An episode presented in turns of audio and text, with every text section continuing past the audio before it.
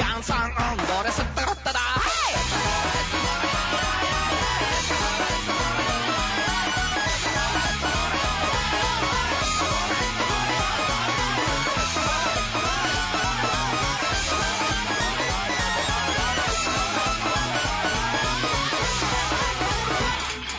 あー今日もの色でそれの手をつなごうフレンズによって得意なジャンルは違うからあー踊れない日々の隙間から響くブレイクベンが眠れる誰かの肩パルト旅人も演出家も美容師だってフレンズはよドラクエじゃありえないパーティー編成のワンダフルオポチュニティ「ラックボールだいつも部屋の隅で座ってるあいつもきっとフェイスブックでファックなあいつも今日は踊りやかすのさ」「右手にスケッチブック左手にパウダー」「だからジャンプバッタ読んでないでこっちおいで今日もときめきの色ぜ」「ご機嫌なトークの背後にそれぞれの生き様が集まってる」「スイート甘いのリズムで踊って今日も」語り明かすのさ昼間は漫画家夜は話か素晴らへん夜にはこんな温度を山田レイジのヤヤンンググササンンデデーイーエーイイエスということで、はいどうもどうもどうも。いやー、ちょっ と、これがね、ちょっと、い大丈夫思いのほかでかかったっていう、置いてみたら。そうだね えー盾を国民ということで皆さん。はいえーこんにちはね立ってますか立ってますかせっかく観覧来てるから、わーって盛り上げる感じで始めるはヤングサンデーはい地上波の。乾杯あーさあ、今日すごいいっぱい来てくれてるんですよ今日はもうね、そうですねやばいっすね。そうもうなんです前回のガンダム解説が、そうすごい、 70人で。物議を醸してるらしいんでそうらしいですね。もうガンダムいいって言われてますよ。いやいやいやいや。どうしますそんなね。段階ジュに。ニア向けの番組になりすぎてるって言ってるいよ。やいや、もうそれは今までね、エヴァーだの、窓マギだの、結構ね、コビ言ってきたんで。うん。ゼロ年代たちにも。うん。ポップテピの話もしてっからポッね。プ的の、トップ、ポップ的って。トトンンテ的キみみたたいいなな。トンテキ入れてないお年 頃。サムギョプサル。いやいやいやいや、ということで、はいえはーいまあ、ガンダム第2夜ということなんですけども、そうですね名古屋とりあえず皆さんありがとうございました。来ていありれがくとうれございまたありがとうごしたざいました方もありがとうございました。実はあれね、でも我々やられたうんあのうんー、立ち、立ちっぱだったんですね。うんは初めての。そうそうあれ座ってなかったんですよ。三、もう4人でずっとこうやってうんうん、あの、うんもたれかかってボタンのスタイルでねバそーうバーのなんか、うんあの、カウンターで、うんみたいな感じでやったんですけどうもん、結構いけるもんでしたね。うんうん新鮮な感覚だったね。新鮮な感覚でした。うんはいうんうん。えーどんどんテレビになっちゃって残念だって言われ てますよ。ほら、何がほら。テレビ化してんでし ょテレビ化しちゃってもダメテレビ化するですよ ?BS やアニメテやレビ化する今日はコストもなんですよ、これ。そうそうそうそう。無理だから。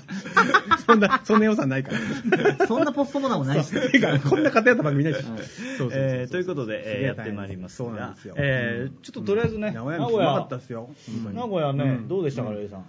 何があー、なんだろうな、本当に地方行くたんびに思うんだけど、はい地方っていうか、なんつうの、東京じゃないところに行くと、あの、東京が日本だと思ってるのはバカだなと思うよね。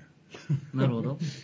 全然、なんつうの、終わってねえなって感じ、日本がっていうか、なんか、その全然元気だし、若いし、んあー大阪は若いけどさ、大阪ってヤンキーじゃん、ノリが。そうなの基本的に行くと、なんかヤンキーの人たちと囲まれてる感あるんだよ。そうなんですか。うへん、ぐいぐい来るし。え。でも名古屋の人ってなんつうの、なんつうの、オタク気質が強いんじゃないのかなって気がしうんて。へー安心感あんだよね、不思議と。うん。なるほどね。うん。あとなんかまだ、なんつうの、オタクが元気な感じした、すごく。うん。あうん、俺たちがそのイベントやった場所がまたそのパソコンショップじゃん、ーうんいやなんかあの界隈がすっごい昔の秋葉原みたいな感じそうですねとかむかすっげえ昔の中野ブロードウェイみたいな感じでえし滅んでねえんだこの文化コとンビニがなさすぎて。そう、コンビニなかったね。びっくりした。コンビニに頼んないんだよ名古屋の人 そうそうだそうだそうなんだよそうしみちゃんがリポで飲みたい、リポで飲みたいっつって。あとオレンジジュースね。オレンジジュース100%じゃないとダメなんですよ、この人。ああそういうかそういうお年頃だかそうらなんですよ。そうそう今日はしみちゃんちょっとあの実はこのしゅあの放送の前にうんあの声優オーディション前回前回って結構前にやったんですけどもうんそれのね収録もやりまして第1回のレコーディング。そうですねなんと B あ言っいいよ、言っていいよちょっと、B バージンをね、あ理由がわかんない。の収録して、えなんかサプライズでドーンと出すのかなと思ってね。うん。主演も言っちゃっていいんじゃないも言っちゃっていいですかうん主演う。うん。主演あ、言っちゃうそれ。言っちゃう、それ。あ、そこ隠すのあーでもあー意味がわかんないんだけそれはど。まあ最初に聞いた時に、聞いえーってもらなってほしいかなっていそうそううそう。うんちなみに、はい。ビーバージン、はい。えー漫画実況やりますけども、はいはいえーで我々声やりましたけどやりましたね。やりましたね。実は我々あれやってないでしょ。 あれ実は一回ラジオドラマになってまして、へー CD 化されてるんですけど、その時の、えー、秋君の役やってた人が、エヴァンゲリオンの新次君なんですよ。え、尾形さんってことそうです。おい。そうなんです。それとの戦いですから。 でもどうなるかとちょっと信じっぽかったもんな。あ、言っちゃってる。あまあまあまあ、あお前言うちゃってるやん。 あ、言うてる、言うてるやん。お前の親指が、 ほら。ダメだ。どんな作戦かわからへんメだ、ダメだ、ダメだダ メだ。そうなんですよ。まあまあまあそうなんですよ。まあぜひね、皆さんね、ちょっとあの編集があるので、えーうんちょっと4月を楽しみに待ってそうてでくだすさいね。。うんで編集といえばなんですけれども、うんうんうんあのー矢野さんどうでしょうか、うん。うん矢野さんどうでしょうか、うんっていうにしたんタでイトすルよねになったんですどうでしょどううでしょうじゃさなくすてがに、パクリすぎなんで。パクリすぎなんで、どうでしょうか、聞きましょう。どどうれどうでしょうかどうでしょうかっていう感じにしようということで、んえーあまりにも、うんえー分量が多くて、だってお前カメラ止めないし。止めないのは、うんあの一緒に乗ってた、あの特命係の高澤君が、うんずーっと撮ってるんですよ。そう、ニコニコしながらずっとね、うん暴力的なあの目玉をこちらに向けてきて。うんだから、うんなんかやれっつってなそう、なんかやれっていうか、無言の圧力で、そう向けられるとなんか喋んなきゃいけないみたいになっちゃう。それでね、語尾にザビをつけましょうとかわけのわかんないこと言い始言い始めてたわけ。そんなことはないですあれ、誰が言い出したんでしょえ、そうお前だやっろた、そうだった。俺じゃないよえ。俺言われたからやってたんやもん。あ、そうそうだびよ。そうだね。どうしたらいいの それ言われても。いやーまあだからちょっと今日、あの、編集間に合わなかったということで、ね。切りましえーあの、すいません。あの、ということで今日は、あの、流せませんので、来月これもお楽しみにしててください。えーよろしくお願いします。で、まあ、そんな感じですね。で、熱田神宮ね。うん。ちょっとそれも収録されてるんですけど、うんどうでしたいや、すげえ信な。長がね、いやー、すごい。桶狭間の前にお参りした。うん。うん。うん。なんかもう、すっごいさ、レイジさんがこう、うん何かをさ、うん集めてたよね。集めた、集めた、集めた。集めてたよ。集めた。あまあこうやってたこう集めてた。ウェルカムだった。で歩歩きながらこうやってそうそう。いっぱい来てた。そうそう。うん。なんかね、結構、舐めてた部分があって。うんえ厚人の広さとか全然知らなかったから。はいはいはいはい行ったらマジむちゃくちゃいい神社だったね。広くて開放感あって。そうね心の小道でしたっけ心の小道そうそうあそうの小道本はね殿のこう裏そうそう裏側のね素晴らしい小道でしたよ。うんなんかもう静かになっちゃうんですよねなんかそうなんだよあれだけさ騒いで、うんなんか熱田神宮行こうみたいなのでウウェーって言ってんのに行ってんで全員黙ってるもうあの鳥居くぐったらなんかこう、うんすいませんってなっちゃう神社だねみたいななんかね木漏れ日をこうさーっと浴びながらうん。確かに言わなかったしね。うん音も。ううんんな、な。うんまあ。しみちゃんいなかったんですけどねそうですね。でまもあ清朝水一で清水しみちゃん帰った途端に雨がピタッ そう。ピッタッとやむんですよ。でもな僕もすごいな駅のやつが晴れてました。 よかったよ。小さく主張するしみちゃん。 しみちゃん、今日ちょっとね、うんお疲れ気味なんですけど、今日はしみちゃんのね、うんあの特集コーナーというかね、うんあの美容師ならではの、うんうん。えー髪型、うんガンダムキャラクター解析。いやーもうネタバレしちゃったから言うけど、はいしみちゃんの住みた秋は面白いぞみんな。面白かった。 何か超えたぞ。うん。しみちゃん二皮向けましたからね。うんうん一枚じゃうんうない。んうんで、応募でね、俺たちのチームに加わってくれた2人は、はいプロなんで、もう全然なんそのプロではないけプどねロなんで。で、まあ君らもほ我ら。々よりは。アマチュアにしてはやる方じゃん。 まあ、アマチュアにしてはね、やる方ですよ。やる方だよりゃそれでもうまあんそこにさ演劇学科なんでねこ。の人すごいよね。すごい。何かを超えてくるよね、いつもね。やっぱり美容師って不思議ですよね。不思議な生き物だね。うん、本当に、本当のしみちゃんが一体どこにあるのかわからなくなるという。うん。うん。こんな、こんな一面もあるんだ。うんうん、で最後は集中したいからみんな出てってみたいなそうそうそうそうそう 俺たちスタジオから出されてみんなながいると、あの本気の声が出せない。すっげえなプロや。大女優さんやん。な韓国もね あすごい楽しみにしてくださいそこんな放送あるんだってやつが 待ってますんでね、本当ぜひ楽しみにしててくださいは楽しみにしててくださいそうですよということで、はいそろそろ行きますか、うんそれともあれ行きます、何あのジャブロー問題あの来週の方がいいそれは。ジャブロ問題俺が予想したジャブロー。あ、言って言ってもう、よくないもう言っちゃいます。言っちゃって。うんあの、俺は、あ、でもこれってあれか、限定で言ったからだっけ限定で言あ、うでもいいや。あの、ジャブロは、そうだ、あれだ、限定の前に言ってたわ。うん。あのー何が落ちたかって、あ、じゃあどこに落ち、あ、そのジャブロに落ちて。あじゃあジャブロ、ジャブローとは何かっていう話。あ、そうそうそうそうそうそうそうそう。じゃあちょっともう行きますか。うんえーどのカメラかなお願いします。はいはい。君は、シャア・アズナブルという男を知っているかね第2章。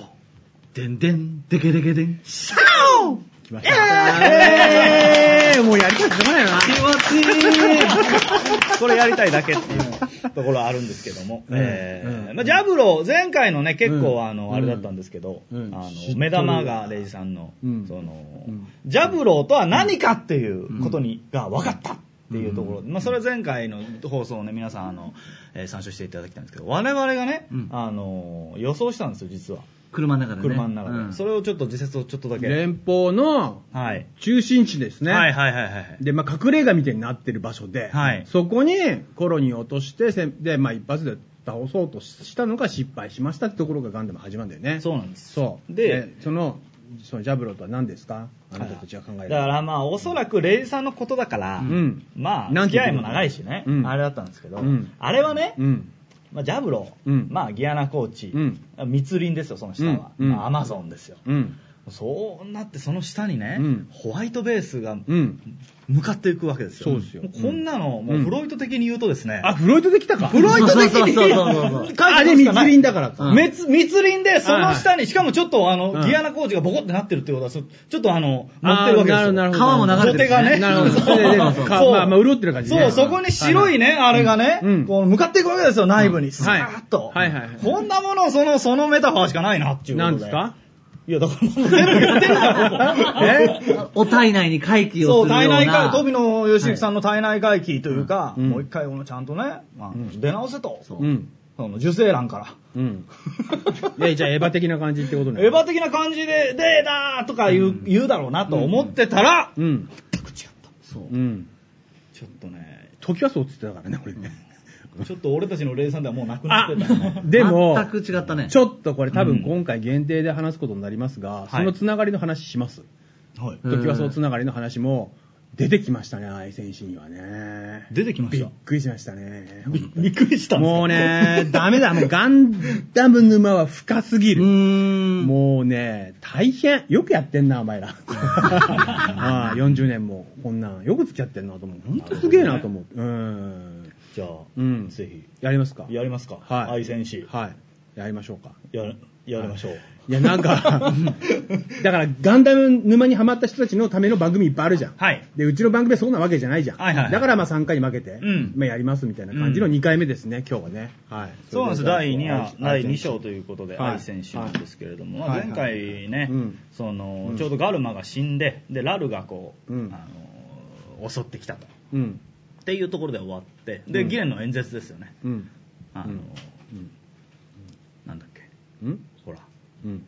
あの、1回目の演説とかあれだよ。あ、どうするしたうん。今日やると思ってたのに。ギレンの演説をそう。え、あえて言おう、まあいいや。ではなくてうんあまあそうまあまあまあ、どうぞ。うん。うん。まずね、はい。えー愛戦士っていうタイトルですが、はい。 この、愛の、愛が哀愁の愛じゃないですか。はい。そうです。そう。そんでね、もう非常にウェットですね。悲しみの愛。悲しみの愛ですね。はいんそう。で、80年でしょ。で、やっぱりすごい、この時代ってすごいなと思って、まあ調べるとさ、まあ、はい80年の1月に、ガンダムテレビ放送打ち切られてるのね。途中で。へー43回で。そうそう。で、その年の暮れにはジョン・レノンが撃たれるというね。うん。うんだからものすごい何かが終わるの。だからね、若者の時代って言われてたうん段階の世代の文化が一つここで区切りを打たれるっていうのが80年で、うんで、その中でもすごく象徴的なのが、このね、ああの、愛選手のね、このね、愛っていう字はね、はい当時めちゃめちゃ流行ったの。へーそうなんだ。で、絶対相川翔はこの時代のこのブームから相川翔なるほどね。愛戦士なんだ。悲しみの川を渡ってるの、あの人は。なるほどなるほどそうそう。で、あの、ショーも流行った。ああーの人はだから80年代の序盤の2つのその流行りワードを自分の中にこう入れてるんだけど、ものすごく相川翔的な時代なんで、あの時代っていうのはね。で、なんであんな浮かれてる人が、はい悲しみとか言っちゃってんのっていうか、あの時代は悲しくなかったらダメなんだよ。これそんな時代ありますで、実はこれ、あなんか、哀愁なんとかとか、あの、哀愁酒場とか、哀愁列車とか、まあそういう、哀愁なんとかっていう、昭和歌謡の流れ組んでてうんうん、実は。で、なんだ、バイバイ哀愁デートってあったでしょ。あったあったあった。母原そうそうで、そそれれででそその、の、で、いいっつう の絶対歌うよな、お前、トシちゃん。トシちゃん、トシちゃん振ると絶対歌うよな。う絶対トシちゃん振られるところが、ところが、はゴーも歌ってんだよな。よろしく哀愁。ああゴーもやったな、お前な。沖縄で随分な。やったっけ俺ゴーです、ゴーです。やったよ。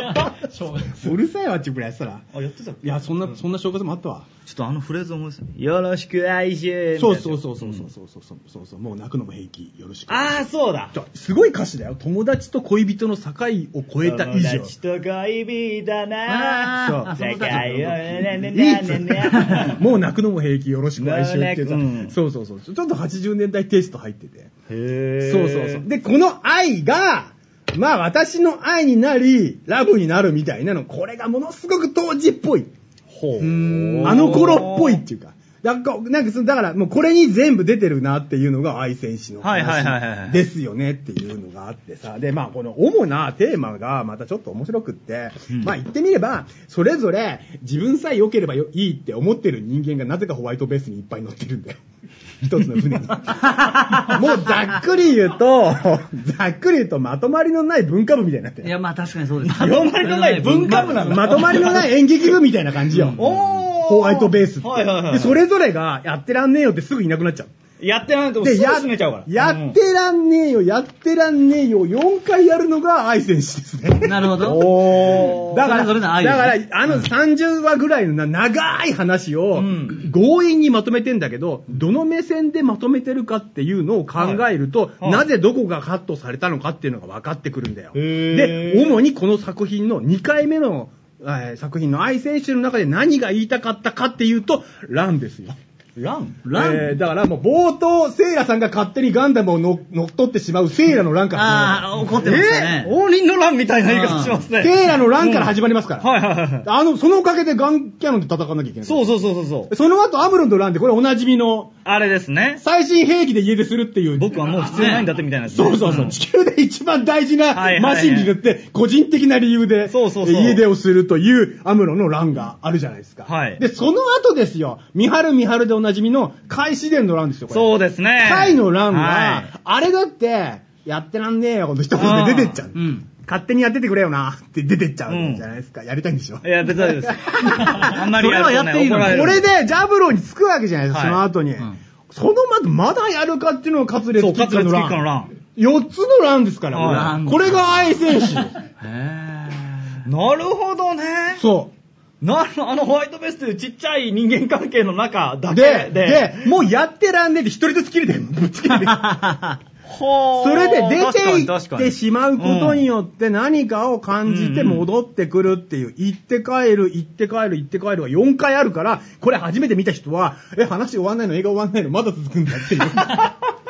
困るんだけど、テレビ版見てた人は、はいここからここに至るまでに延々あったの全部ねえじゃんっていう風になってる。そうですねうんだから、だから、黒い三連星とか言ってみんなキャッキャ言ってたのに、え、その解説全くないんだっていそう、黒い三連星だけめちゃくちゃ冷遇されてるんですよ。ラルは結構熱いんだけど。で、調べましたよ。はいなぜそんなにひどい目に遭ってんのかっていう。あ、黒い三連星え。だ。へえ。 したらやっぱり例のごとくおもちゃ関係じゃないですか。あーあと整合性関係じゃないですか。なんか知らないけど、伸びるスーツの下に何かこう、マシン的なものが、のあって、メーベ的なものですね、ラナウシカの。みたいなものに乗っかってバトルするみたいな。あ土台ねうんどそう、土台、うんそうそう。みたいなくだりがあって、はい普通おかしいだろっていう話で。うんうんああの、トメさん怒ったって話だよね、それねあ、あの時、ジ、あ、ジーアーマーのことね。そういうやつが出てあーきて、そんなこんなの下りを全部気に入らんっつってバーンって言ってんだよほ。ーだからわかんないんだよ、最初から見るとさ。そう新兵器が納入されるのよ、んあのレミあのーマチルダさんによって、で G アーマーにあのセイラさんが乗って、うんでそこでこう変形するのよ、はい変形というかでそれでおもちゃを売るみたいな、うんまあ、そういうその三体合体もそうだけど強引にそのシーンを入れておもちゃをを売りやすくしてくれみたいなオーダーがあったらしくてそれでだいぶ揉めて、んでだからそれが気に入らないからトムさんもう切っちゃっまあ映画ではってことね。ということですよね。そうそうそうそうそうはいはいはいそうそうそう。で、まあなんか、自分さえ良ければいいんだとか、俺にはなんかできるんじゃねえかとか、っていうような、まあまあそういうあ甘い個人主義っていうか、利己主義が、利他主義になるというよりは現実主義になっていくっていう流れだね。あだから、、実は、そのなんつうのかな、もう面白いんだけどさ、後でしっかりやりますけど、はい。なんでみんなこんな性格悪いの っていう。もうホワイトベースのやつらばとにかく褒めない。だから、褒めが少ないから、わずかに褒める言葉が、セイラさんのあなたにはできるだとか、マチルダさんのこともう、それ以外に褒めるのを探すのが大変。はいはいはいなのに命がけで戦ってんでしょこれはモチベーション大変でしょそれはまあねだから何のために戦うんですかってなるよ。んだけど、上も分かってないから、そのなんつうかな、上も褒められてないんだよ。上も褒められてなさそうですね。うん。愛情の欠落っていう、その、なんつうのかな、決定的なやつで、だからね、ものすごく現代的だし、なんか、何かの転換点になってるなっていう感じがする。そのあの、あのドラマってヒュいう。ヒューマ的なものからみたいなことですかその70年代のその体育会系的な。あのね、殺伐としたね、人間関係でね、戦い続けるっていうのは70年代マナーなんだけど、うんもうそういうの嫌なんだよって言い出してるの。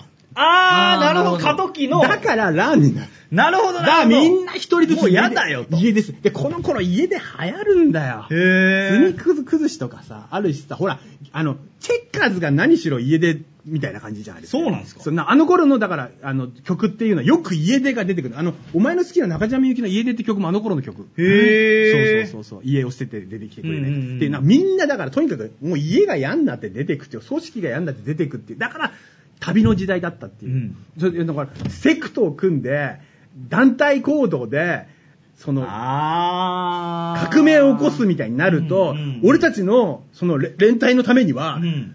個人行動は許さぬみたいな、うんうんうんそしてどうするかというと、対話もなく殴ってたんだよ。はいはいはい。嫌だよ、そんなの。なるほどねだ。からこんなん無理っすよっていうのがガンダムに出てるっていう。そうそう。で、うまくいった、その名古屋で言ったのも、なんで成功したかっていうと、うん一番そういうの勘弁してよって思ってるアムロが主人公だったっていうのが、いみんなの気持ちに乗っかった。でも、現実主義者もいっぱいいたから、アムロは甘い。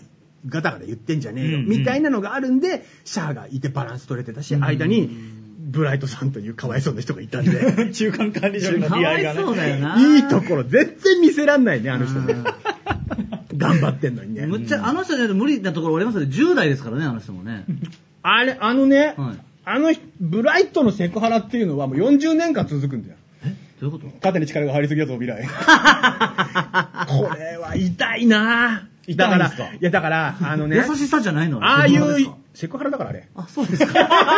マジなんかすいません。これがバブルになるとお疲れちゃんになって。あーちょっとすいませだんからもう、そういうのじゃないんで女の人はもう職場に行ったら必ずこれやられるんだ、おっさんに。みんなブライトさんだ から。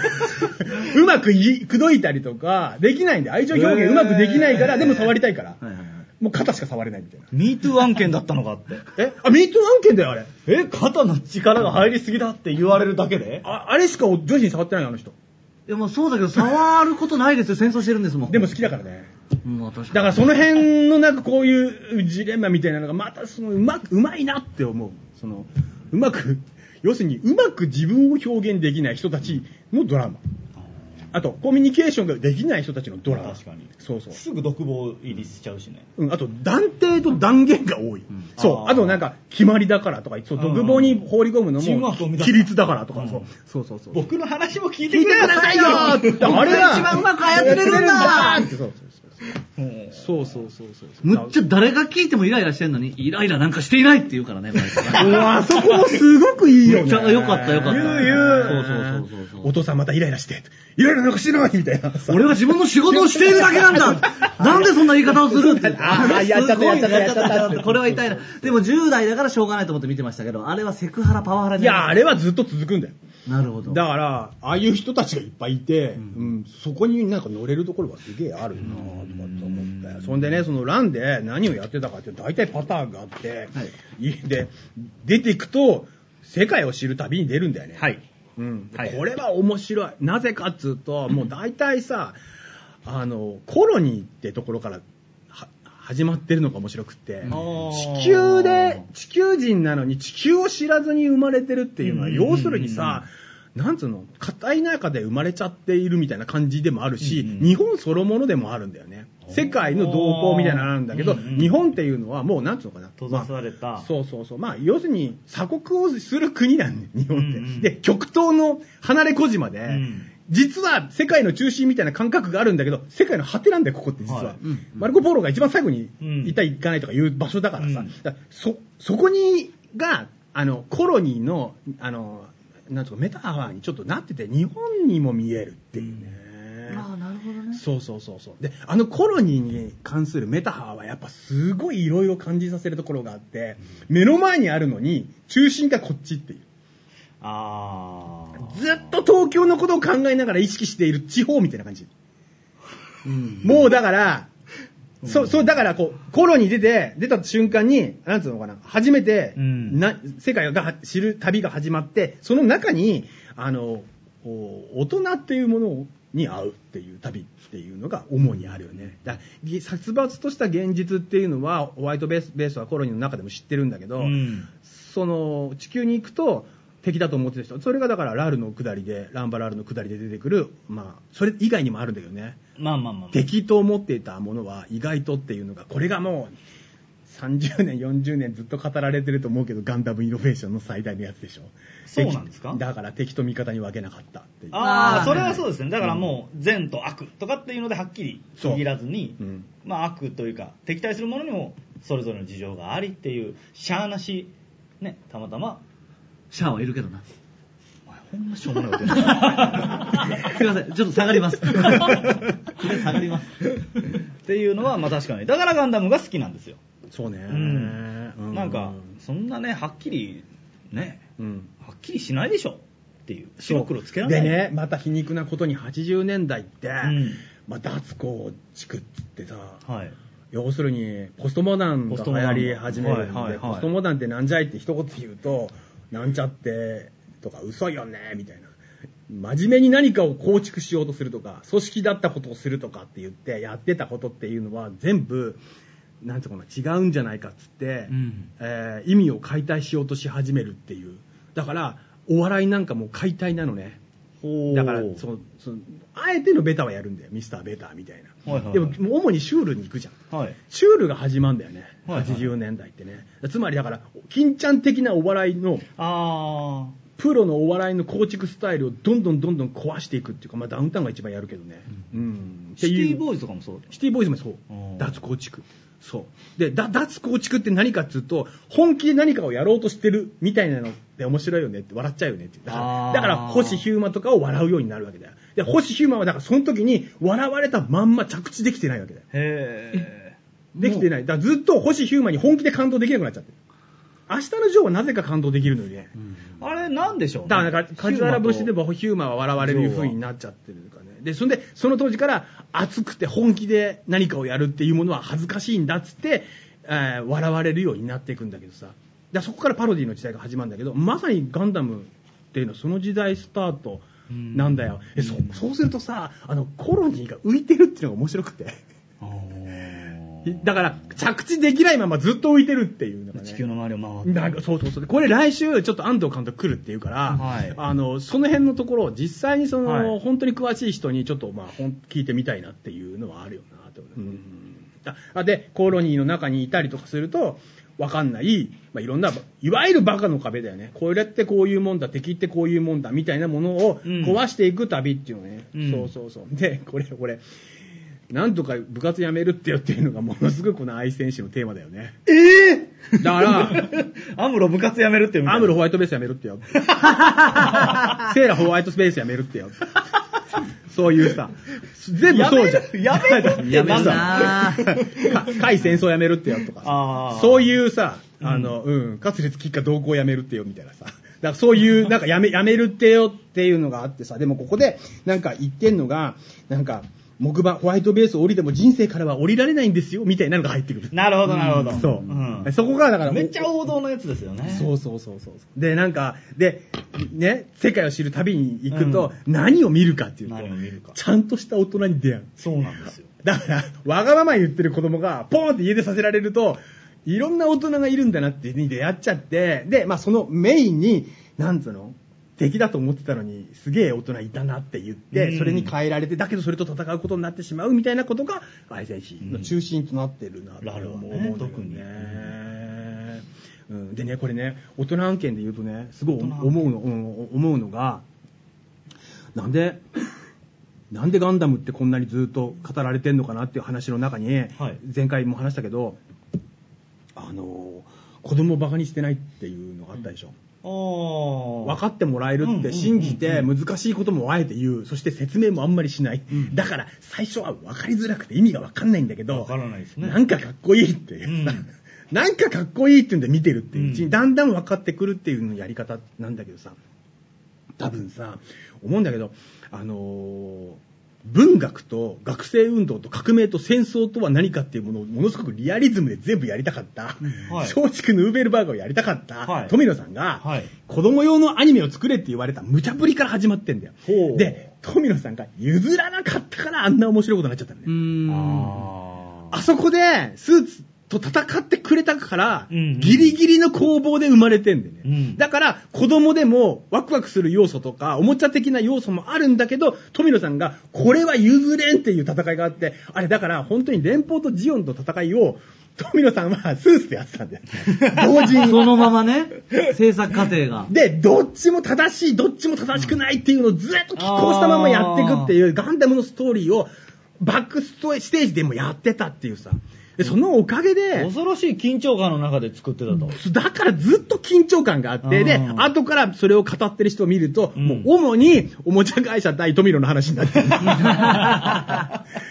おもちゃが売れない、打ち切られるかもしれない、じゃあデコ入れするかってことの連続で、富野さん怒りました。うんおもちゃ会社は分かってねえっていうことの連続でずっと43話まで行って、打ち切られるっていうのがガンダムなのね。うん。だからそこがなんかすげえ面白いな。なんか我々はもう後乗りというか、もう完全にガンダムが、うんね放送された後に生まれてるんで、うんうんあのそんなことだこね、うんもうすごかったじゃんガンダムってまあもう、神話だったしあの時から、うんうんだからなんか打ち切りだったとか、うん再放送で火がついたとかっていうのを初めて聞いた時にびっくりして、うん。こんなすげえアニメがうん人気なかったんだみたいな、うん。うん。なんなんなんでしょ普う、ね、通に市民権得てたもんね。みんな知ってるガンダムっていう言葉。もうねうんでレイジさんも特に見てもなかったしってことですよねだからその前回言ったけど、うんこれ後半言うけど、なぜ俺がそんなにガンダムダメだったかっていう。それはガンダムのせいじゃなかったってことがわかるんだ。あらあらうんうんそそれとあともう一つ富野さんとはっていうことにも関わってくるなっていうのはあるよなっていうのと、あとね、えーこのうんとね、えー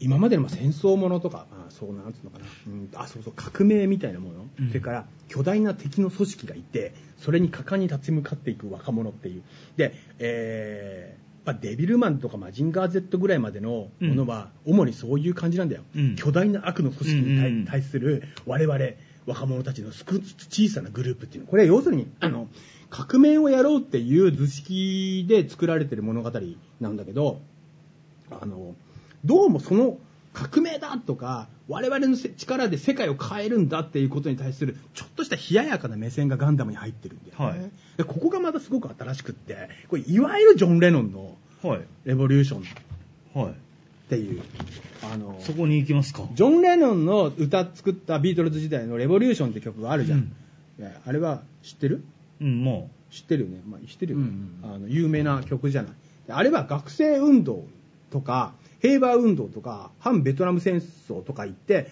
思いっきり盛り上がってる時に、うんいわゆるそのヒッピーカルチャーの人たちうんっていうのが革命を起こすんだと世界を良くするんだって言ってそのリーダー格だったのがビートルズだったわけでしょ、う、はい、でそのビートルズ自身がお前ら革命って言うけどさはいはいはいはい落ち着けよっていう歌を歌ったじゃん。レボリューションの曲の中で。それで、世界は言うけど、ちょっとずつは良くなってんだぜっていう、ものすごい大人のツッコミをするんだよ。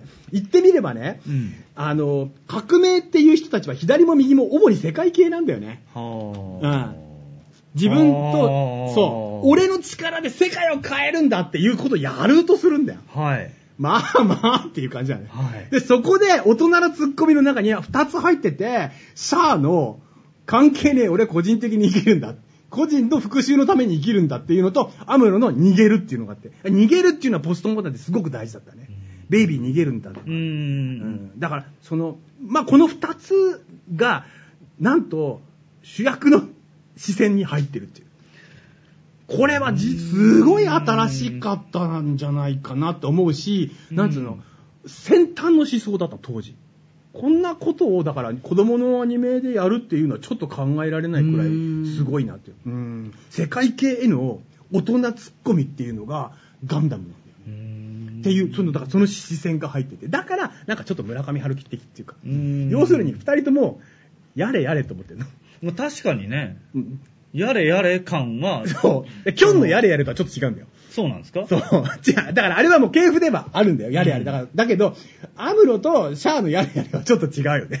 へーうん、まあそそういう冷ややかな目、冷ややかっていうか、なんだろうな、そこの一方で、だからその戦争を起こす者たちのうん感情で動いている者たちに対して、えーに対する批判っていうか、あとはなんか、あのー昔のシステムみたいなものにこだわってる人たちの批判みたいなことが入ってんなっていうのが、まあ主にあるなっていう。なんかそのポップテピピックが、うんまあ終わったじゃないですか、うんうんうんでまあ、レイさんが予言したのがちょっと当たったというか、うん部分もあってそのエエモさ、うん0年代のエモさに対するカウンター、うんうんであれうん。うん。は、うんそのパロディだし、うんそのシニカルでもあるし、うんなんですけどガンダムは、うんそこまで行ってないから俺好きなんですよあああの。笑わないというか嘲笑しない、うん。おそういう熱さみたいなのも、うん。が世界を一応動かそうとしてることに対して、ああ、もうついていけねえよ、もう勘弁してくれよっていうのが本当の気持ちだから、もうそれをなんか上げつらって、笑ってっていうとこまでいかないポストモダンだから、あの、なんだ、乗れるんですよね。その平熱がそこにあるから。だから、あの、いや、いいなと思っていや、その通りなの、うんその通りなの。で、あの、すごく大事なところで、はい土台がしっかりして、すごく。はいはいはい、はい。大人たちの土台がしっかりしてるし、戦争をどうしてもしなきゃいけなくなっちゃった人たちのことをちゃんと書いてるから、うん。それを冷ややかな目線で見るっていうことのバランスが取れてるね。うんそのうち、それをバカにしだすんだよ。で、そうすると、まあまあ、そうだ、見てて気分のいいもんじゃなくなってくんだよね、だんだんね。うん。なるほどね。それはなんかこう、のっぴきならない状況に追い込まれて、戦争してるのに、笑えないよねって。うん特にだからランバラルのこととか、うんあと、ミハルのことは、はいあれ笑えないやつだよね。いや、あれは笑えないんですよね、そうマジで。。笑えないの。そうそうそう。でもね、マチルダさんっていうとこはどうしても俺笑っちゃうんだよな、アムロの。お前そんなに好きやったんかっていう、そこだけはなんかね、申し訳ない。写真ね、もろってめっちゃテンションめ上っがってたちゃ、から。うん、ヒャッホーってだからあんなアムロ見たことなかっためっちゃ可愛い鼻こうやってな。そうそう。で、かわいいなアムロ、そうなんね。だよね。これだから、あの、全部後で、あの来週か、安藤さんと確認したよね、いろいろと。まあこの、その、もう、なんつうの、よく分かってないから。富の信者からね。富野信者、うん、それからこれは40年間議論されてたことを今更言ってるわけで、やれって言われてるからやってんだけど。やれって言われてるから。 そうそうそうそう。でもまあ、こんな感じで言われてたんだろうなっていうのは思う思うのよね。うん。で、えーメンヘラあー文明開化って話をうんちょっとしようかなって思思ったんだけど、この作品で、はいまあ一つのその文明開化が起こってる。そう、怒り今ま日しのたタイトルでもある。ねそうメンヘラ文明開化とは一体。そうそう そう。それがだから、俺あの、ものすごくざっくりした図を書いてきました。ほらはい、ぜひ。。はい。はいこれはあのーここれ 嘘ですけど、こっち時代をかかってて、要するにめちゃめちゃ言われてたやつですね。えー愛情と会話の量が減っていくごとに、テクノロジーと経済がこう、 上昇していくという日本の経済。もうする、要するに、日本の愛情や、その、コミュニケーションがどんどんどんどん希希薄になっていくと同時に、もの、経済が豊かになってったっていう時期があるんだよ。これはもう、これはもう途中で折れるんだけど、折れてひどいことになっていくんだけど、うんでも SNS がまあ、起こる前の状況っていうのはは、要するに家族崩壊して、うんうんそれでみんな個人主義に走っていくから、で、その、なんかその学生運動みたいなものも終わるわけで、うんでバラバラになっていくっていう中で、んちょうど80年代にぶつかるんだな、ここで な。これがアムロの家出なんじゃないかな。そこにアムロの家出が あアる。ムロの、ここでクロスしてます、アムアムロの家出すもるのとこすごい大事なとこじゃないですか。大事なところですね、これ。で、なんでこれを、でここで会話ってか角度言うと、コミュニケーション。コミュニケーションじゃない、だから褒めろって話じゃない。 確かに褒めてないんだよな。トさん褒めが足りないんだ圧倒的に褒めが足りない。レイさんだったらあんな風になってない。なんない。レイジ館長だったら。全員が承認欲求の病にかかってん だ。ああ、もう確かに。あそこ。は。だから、あれ、あれだから、メンヘラブースなんだよ、あれが、全部が。全員。相乗りのメン、メンヘラ、メンヘラアイノリなん だよ、あれ。ペラアイノル。で、全員が、俺を認めてくれよって言うんだけ勘弁ど、してくれよ隣にいる人は、いそんな余裕はないんですよ。はい。 それぞれの人生があるから。なんだからお、お前は甘ったれてるんだっていう言い方をするんで、どんどんどんどん兵器は強くなっていくんだけど、 どんどんどんどんこう満たされない気持ちで、っていう、あーここで、もう出ていくっていうさ、展開になっていくっていう。まあ、これがね、あえ選手何度か何度も、この、こういうことが出てくるっていうのが面白いなとなるほど思ね。ってね、ざっくり言いましたけど ね。はい時には褒めろよ、もう不便。うん なるほどね。で、これはもうずーっと続くよね。だから、あの、戦争っていうものが、だから40年、うん富野さん生まれる前の年に作られた体制みたいなものがずーっと未だに続いてると。で、そその時にメッシでね、自分を殺し、国のためにっていうところの中で甘ったれんな。だからさ、これすごくゆとり批判とかもそうなんだけど、背後にあるのはこの当時の考え方なんだよね。うん。ゆとりはすぐに甘ったれたことを言うみたいなことを言う,、言うのは、あの、なんていうの、心の中のブライトさんが言ってんだよ。なるほどね。みんなの心の中にブライトさんがいて、で、それは、殺伐とした職場環境を作るという。うんだから今、今こんな会社辞めてやると思ってる人たちの多くの中に、ブライトさんがいるわけだよ ね。職場にブライトさんが。で、ブライトさんも苦しんでる。まあ確かに。ブ逃ライげトらさんれもないですね。あの人が一番褒められてないですから。そうなんだ。からあれ、あのね、ホワイトベースね、まずね、ブライト褒めるところから始めなきゃいけない。そう、ブライスさんありがとうって言わあれたと、人。勝った後にブライトよくやったって誰も言わないからさ、殴るよね。俺殴ってな、殴って何が悪いになるでしょ。そうそうそう。何が悪い って。そうそうそうそうそう。なるってそこだけ宝塚になるからそうそうそうそうそうそうそう。あの、後でちょっとストーリーをね、ちょっとまたこう紐解きつつ、うんえー細かくやるんですけども、うんブライトさん熱出すんですよ、途中で。うん。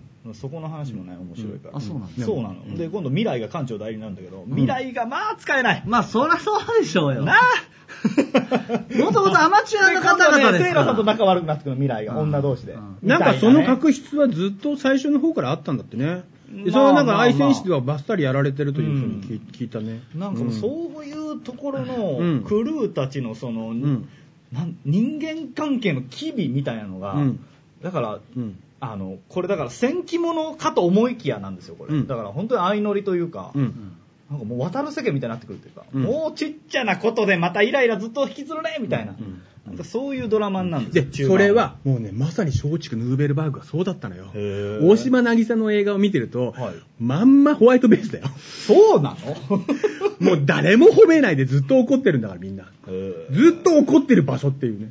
うん、でそそれはそのある時期の学校を支配してた空気でありそれを引き継いだ人たちが職場をそういう空気にしていくんだよ、うーんそうすると俺みたいな世代は安室世代は、うん失礼します先帰ります アムロレイジ来まし帰たってねちょっ。と秋葉 であのあるんで。あの、無線組み立てなきゃいけない んで、パソコン買いに行かなきゃいけないんで、っていう、なるっていうことが始まるのが、まあ、ガンダムの時代だよね。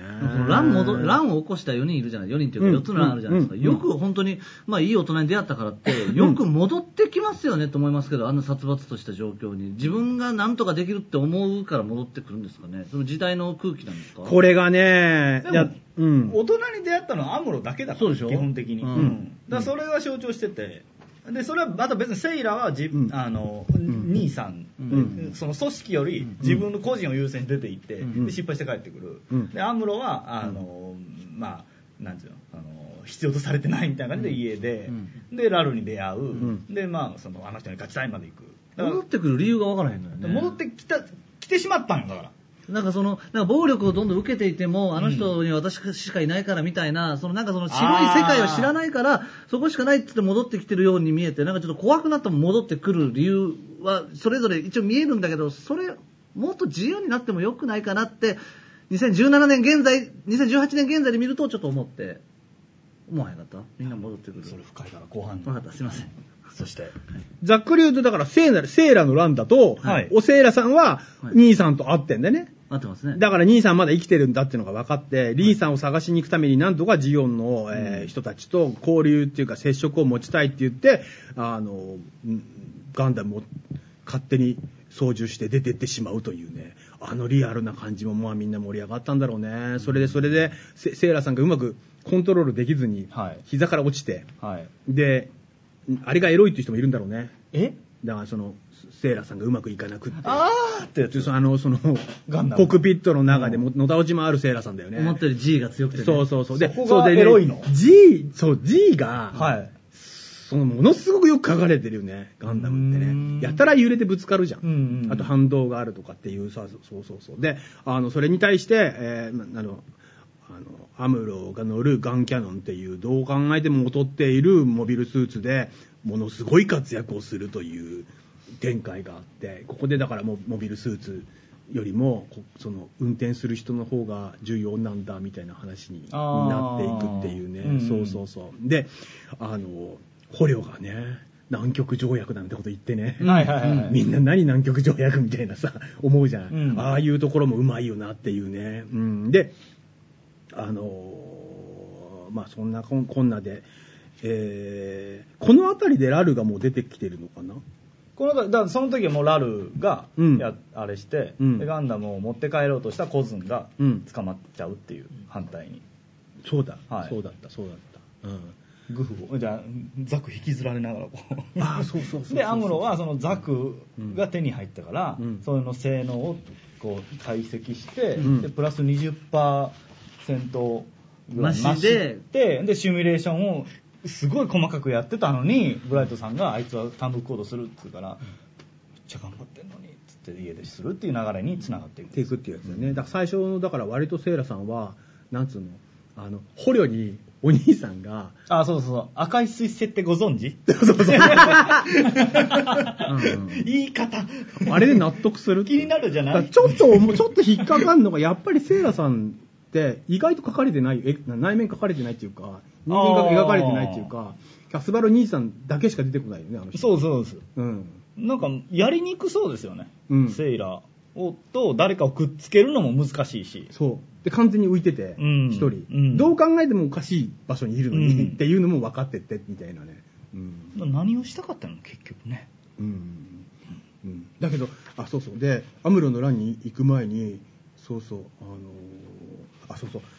ここで、あれだよね、あのーこれもあった、まあ、白兵戦みたいなものも、当時あったっちゃあったんで、うん戦争の、その、その、なんつうのかな、あの手のアニメの中にも。はいだから、そこはまあ、とにかく、まあいいかな。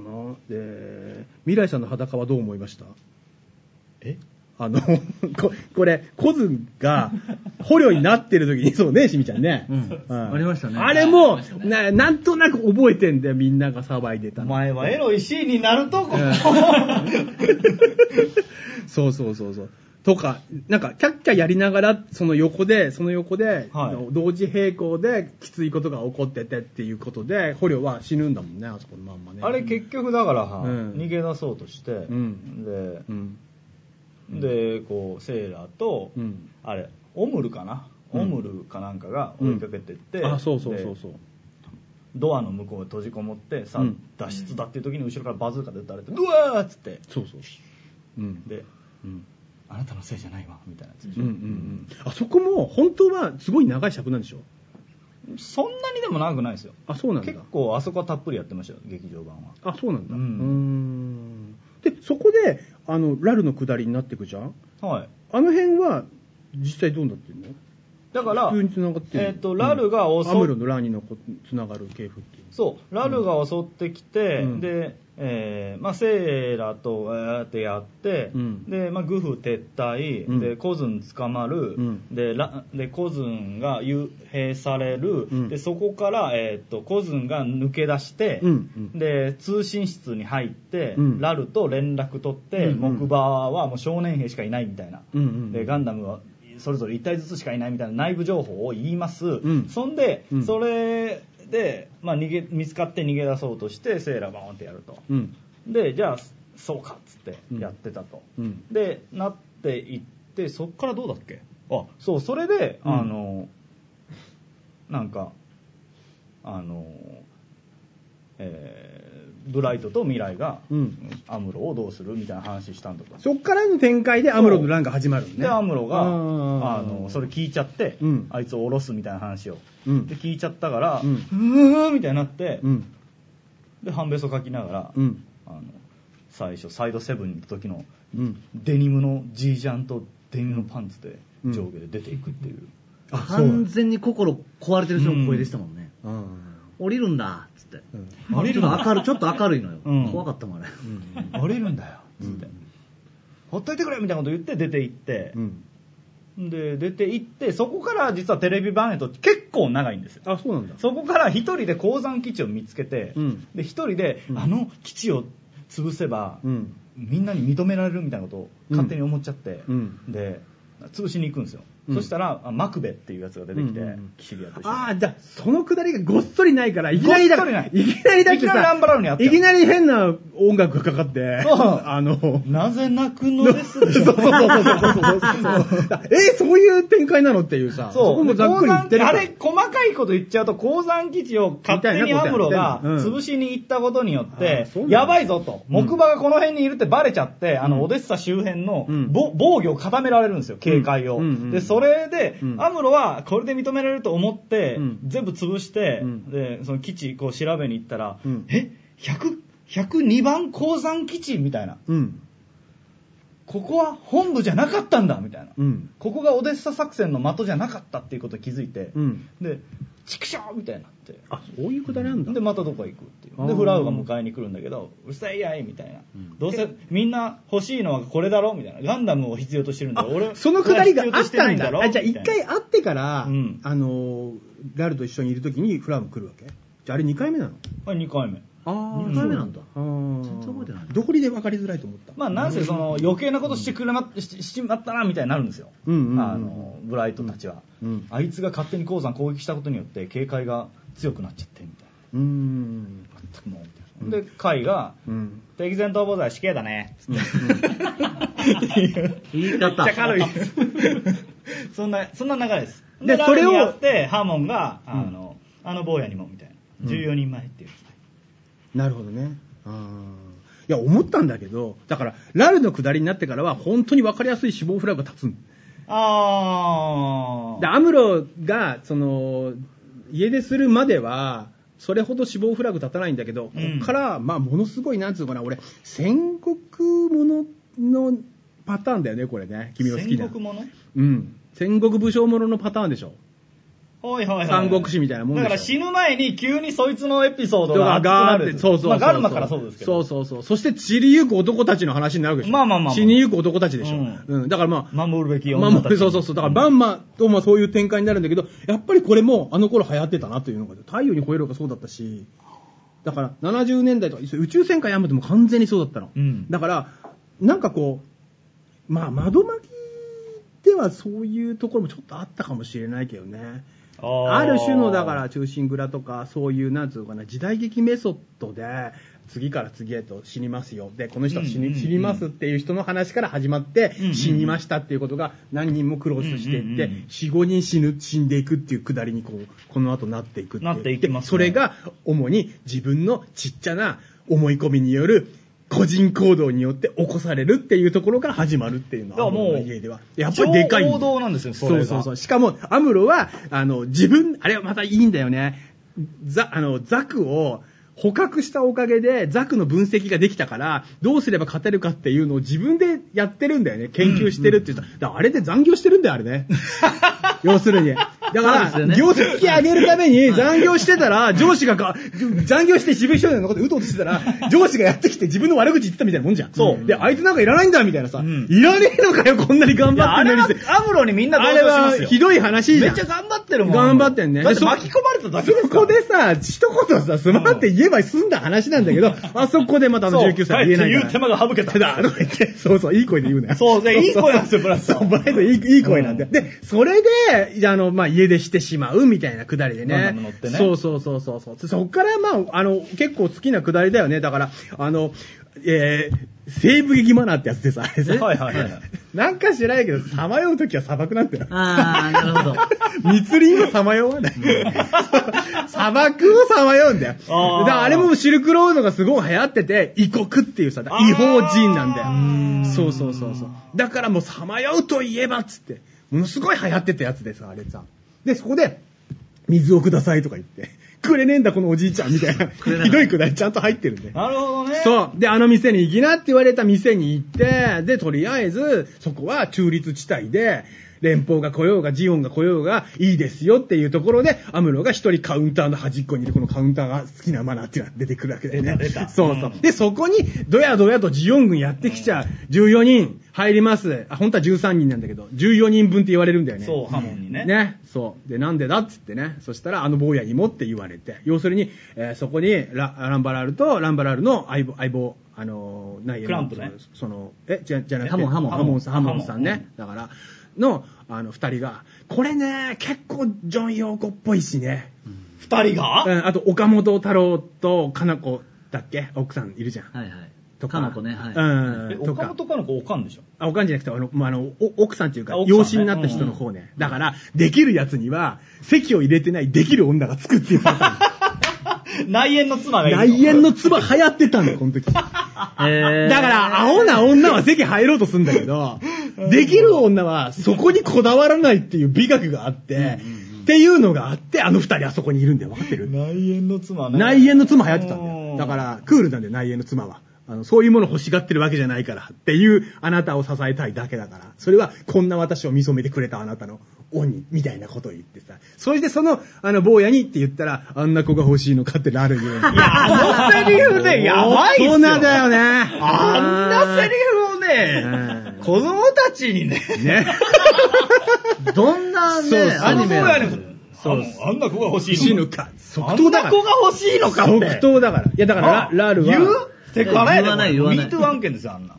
いや、じゃああれはその関係でちゃんとしてるから大丈夫あよ。そううんまあ、お互い余裕だよね。余裕その後ね、もうまあババチバチなんいや、あれ確かね、あの、これ俺の、あの、ちょっと調べた感じだと、確かテレビ版だと、そうねっていうのよ、うん。ハモンは。んだけど、劇場版だと、まさかっていうのよ。うん。すごくない何があったんでしょう。わからへ ん。セリフちょくちょく変えるんいですよや、だから、まあちょっと、無理してるっていうか、うんあの、まあ同じことなんだけど、言葉ちょっと変えて、ちょっとキャラを立たせようとしてるっていうか、強い女に変えてたんじゃないいや、あれあ憧れたわ。あの会話できる関係、どうですか先 輩。いやー、まあだからその余裕ですよね。お互いが持ってる余裕というか、あと信頼というか、うんそのどんだけそのね若い男を欲しがったって結局俺のものだってはないけど、信頼関係があるから言えるギャグみたいなところはありますよね。そこでね、はい。僕は、おごってもらう理由はありませんなんてこと言をいますかねっこつけてアムロが言いに来ると、私が気に入ったっていう理由じゃダメみたいなこと返すわけで、うんそのさ、一本取られたな、ハモンっつって、気に入ったぞ、わしからも怒ろうっていうふうに言われて、もう二人に怒られちゃってどうしようかってそうなるって、その時に返す、もう名台詞があるじゃない。坊坊主、いい目をしてるなって、これ流行ってたんだよ。あれこれ流行っはたんですかもう、もうずーっと続く系譜だね。お前、いい目をしているなっていうのは、どんだけやるかっていうくらい。まあ、まあ、伝統芸だよね。で、その時に、まあ、懐に持ってた銃が、ガンを持ってたアムロっていうね、それを見てたのに、何も言わないっていう大人っぷりを見せられちゃうけどね。二重三重に食らって、大人すげえってなって。これがあの人に勝ちたいんだっていうくだりになっていくっていうね。そうそううそう。んだから、そこで初めてアムロは、うんその、戦士としての自分をこう、自覚するんですよ。でそこがまあ一つ大人になる一個、一歩というか。うん。あの辺ぐらい、やっぱラルがうん彼をこう、まあね、大人にしたっていうかね。うんだ。からラルがすごいんですよ、やっぱり。でラルはすごいよ。その、セイラもキャスバルも助け。うん。で、アムロを大人に、大人というかね、うん。あの脱皮させるきっかけになり、うん。うなんか、うんねえなんで死んじゃったんだよね。で悲しいよそこでね、んあの重要なのが、はい。アムロさんはホワイトベースでは承認されてないのに、 はい。敵には、承認されるそうね敵にやっと褒められたんだ。もう、うんいいナイスワンって言われて、こっちだって。ジオゲットゲットゲットゲットいいねボタン押されちゃった。いいねボタン押したんだいいねボタン。ンを二人で押したんすよ。ハモしンとかも二人でそうしかも向こう偉い人じゃん。確かに。もう一つ、もう価値が違うから、いいねボタンの。ブライトよりもずっと偉い人だから。でも、ターザンロープみたいにして、お前の実力じゃないぞみたいな言われるけ どあれも体一つじゃあれめっちゃ面白いん。あれすごい大事なとこでかっこよかったよ。ねそうそうそうそう。であそこで結局戦うことになるんだけども、ちゃんと白兵戦の要素を持ってって、ちゃんと男と男の戦いにしようっていう演出があって、で、ズバーンってやって、わざわざコックピットが見える。そうそうそう。開いて、半分溶けたコックピットグイーンって出てあれ熱くないんかなと思って。なるなるっつって、あの時の、さっきの坊主か。さっきの坊主か。っつって。で、覚えて、名台詞だよね。覚えておけ。強お強かったのはモビルスーツの性能だ。お前の力じゃないぞ。これは、お前の父さんがすごいんだぞっていうやつだ。あお前なんか大したことないんだぞ。たまたま日本のパスポート持ってたからここがなんとかなったんだぞ。なるほど。そういう海外、それ海外のけ、ああるでなるしょほ。どね。あるでしょ。今やもう日本とはもうダメになっちゃったけど、当時の日本のジャパンズナンバーワンの気分だと、もうソニー、ホンダ、トヨタ、んすごいぜ俺たちっていうのがあるんだけど、うんそれってガンダムすげえぜにか重なってんだよね。日本製品すげえ、日本製品がすげえんで、おめえがすげえんじゃねえぞっていう。のが入ってくるというね、ここがたちなかなかうまい、うまいよなと思ってね。で、若干、じえー限定に行く前にちょっと苦悩の系風について、なんで、ああの、メンヘラ文明開化で言ったかっていうと、実を言うと、文学がアニメーションに持ち込まれたから、こんなに苦悩してるんだけど、それをやったのは梶原の方が先でやってたと。はい。だからは、まあ、エイトマンもやってるし、要するにサイボーグといえば苦悩がセットだからね。はいはいはいで、もっと遡ると、あの、アトムも苦悩してましたから。うんうんうんだから問題は、苦悩の理由がなんだよね。うん承認欲求ではないんだよ、みんな。あーで、そ例えば、力石を戦いで殺してしまって、で、俺は何なんだって言ってた戦ってたのに、あいつを殺してしまっただけじゃ意味ないなっつって、で、土佐回り行くじゃうんん、ジョーは。うんあれはだから、放浪の旅に出てるから、同じパターンなんだけど、ジョーは俺を認めてくれなんて一言も思ってない。なるほどね。そこには大きな境があって、何かのその食材でもあるし。こんなに。に頑張ってる俺を認めてよっていう気持ちっていうのを、口にしちゃいけなかったんだよ、前は。あーそれをアムロからは言えるようになったっていうか、ここはだから本当に私は病んでますって言えるようになっついにアムロがた。アムロがそこから入開れ開いいたた海外ですよ。そうそう。メンヘラ、言っていいんですメンヘラ会計みたいな。親父にも豚豚の子なのに 僕なんて必要されてないんだあんなの絶対言っちゃいけなかったんだから。ーおいらへっちゃら大だったんだから、その前は。はいはいはい。痩せ我慢してたのが、痩せ我慢すらしなくなって。そう70年代まではな痩せ我慢だ。うん。そう。辛いよなんて絶対言ってないんだよ。そういうことね。はいはいはいはい。そうすると、そっからやりやすくなって、なんでかっていうと、みんなそういう気持ちだったから。もう、俺限界だから受験生を勘弁してほしいと思ってるし、はいはいはい。っていう気持ちとかが、まあ、いじめとかも始まってるしね、当時、当然ね、当然ね。だからもう無理ですって。で、それがまあ、あの、この時はまだ、大人がいるし、うん大人に顔があるし、うん。敵も見えてるんだよ。うんだからジオンの人たちも話せばわかるし、うん結構いい人なんだけど、うんだんだんだんだん大人がわかんなくなってって、ゼーレになっていくわけだよ。ゼーレになると、上の言動しか見えなくて大人が。で、上の言動ももう完全におかしい人だから。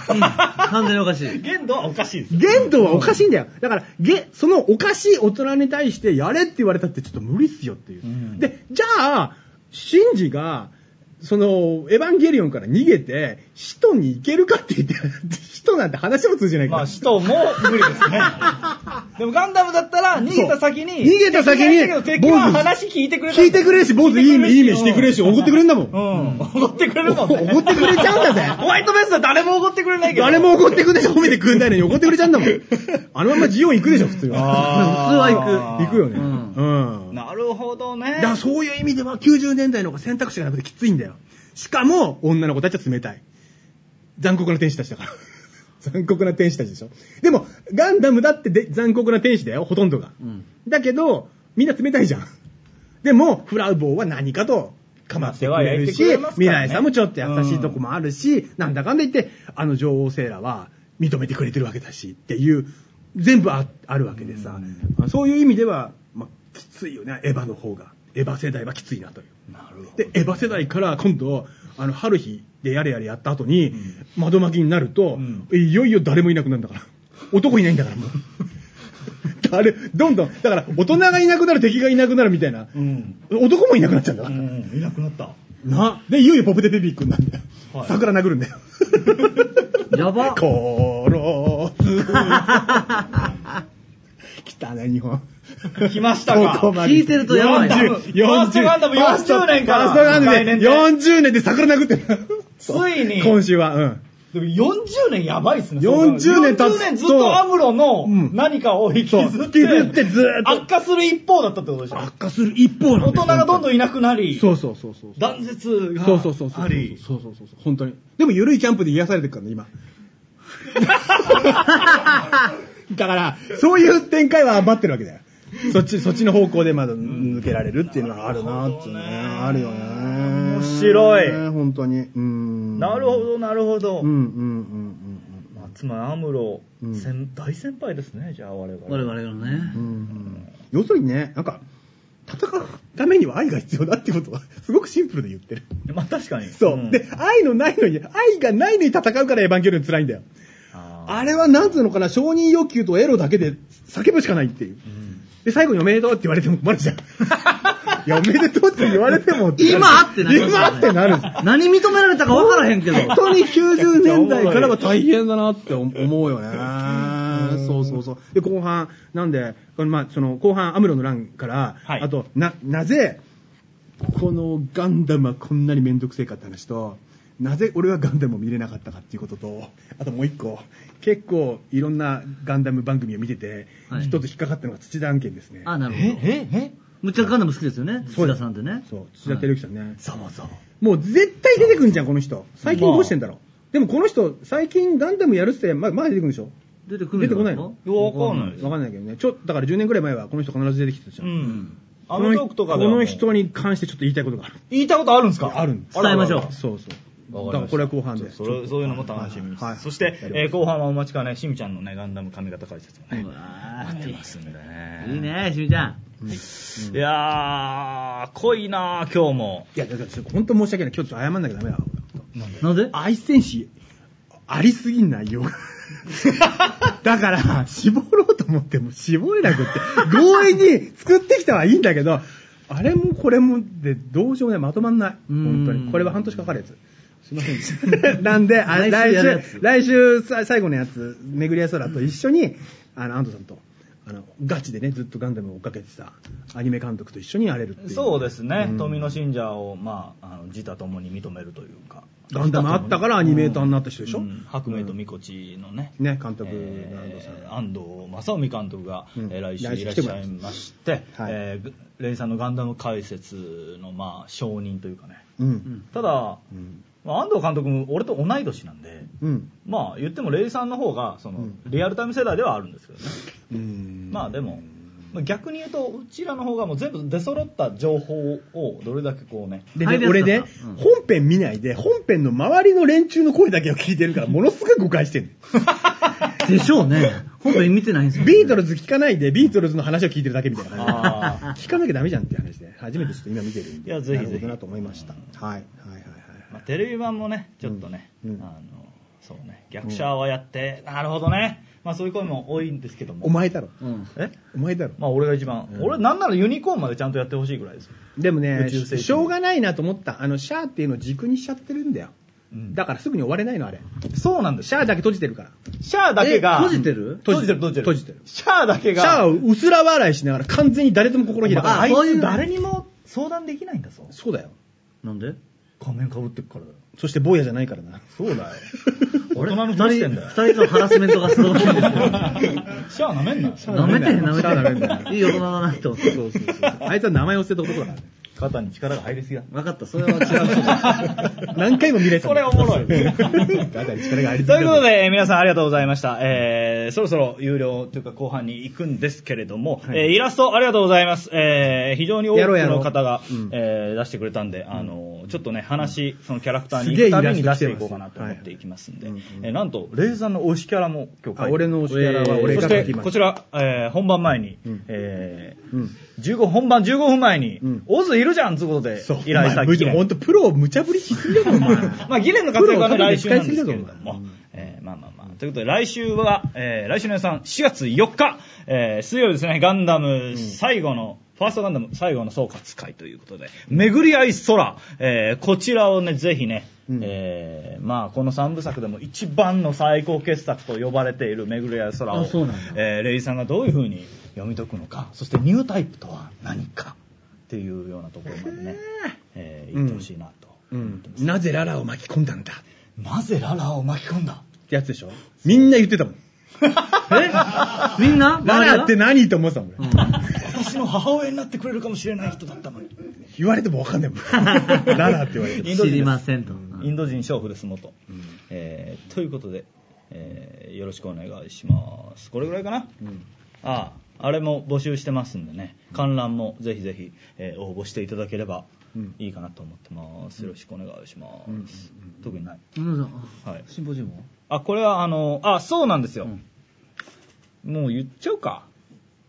あ、わかんない、どっちでも。スピンオフうん。あ、奥のスピンオフをね、うんやろうやろうとずっと思ってて、うんあのー、ヤンさんファミ、あのね、あのー、ほら、公式のあの2月かなんかののぶみさんのやつで結構わーってなったじゃない。うんうん。あの時になんかかなりこう、コメント数もああ、俺たちもぎ議論をしたいと。ううんんだから、やっぱりヤンさんファミリーって、なんかそういうその言いたい人も結構いるし、すごい感じるよ、それは。そう。うんで、まあ、だから、ちょっと、あの本当にやろうー、と。やろうかなとう思ってん。。言いたいこで、とあ本るや当つ集はめて。、近代一対コナン、どっちが面白いのかどう。でもいい。うん、どうでもいいな。っていうのそれぞれを、 でやろうかなと思ってたんだけどん、あの、まあ、せっかくガンダムやるしねん。ちょっとね、ガンダムについて、俺はうん、あの、あの、語りたいんだっていう。ああ、俺なんか全然分かってない。分かってない。山。レイジなんか全然分かってないいっていいう。るよなあの絶対山ほどいるよ絶対いる。絶対山ほどいるし、モ大ン体カモン50代。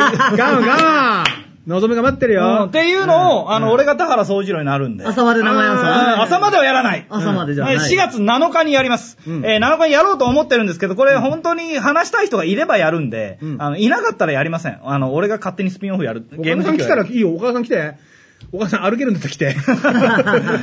で、えー、ヤンさん白熱シンポジウム、えー4月7日の土曜日ですね、えーメールで応募してください。こちら、えー締め切り4月4日、つまり来週ですね、えーよろしくお願いします、えーメールで応募なんですけれども、えー男4人、んえー女2人、先着です。うん。え、そう4月4日だからっていう安直な理由で。え、違う違う、やっぱその男、どうせ男ばっかり来るんだよ。ああ、はいはい。そんなの男ばっかりそんな俺裁くの嫌だもん。ちょっと意味を。 やっぱ女性喋のりたいね、人あいたら。うんやっぱり誰と付き合いたいかとか。ああ、はい。やっぱりギレンのねっていうんう女の子をお待ちしてますよ。うんうんあ、そうです。あの、均等にね、あの、誰か一人がずっと喋らせるような感じにはしませんので、私がバスッと、あんたうるさいとかね、黙れ黙れこそみたいな感じで。多分お前が一番うるさいと思うけどね。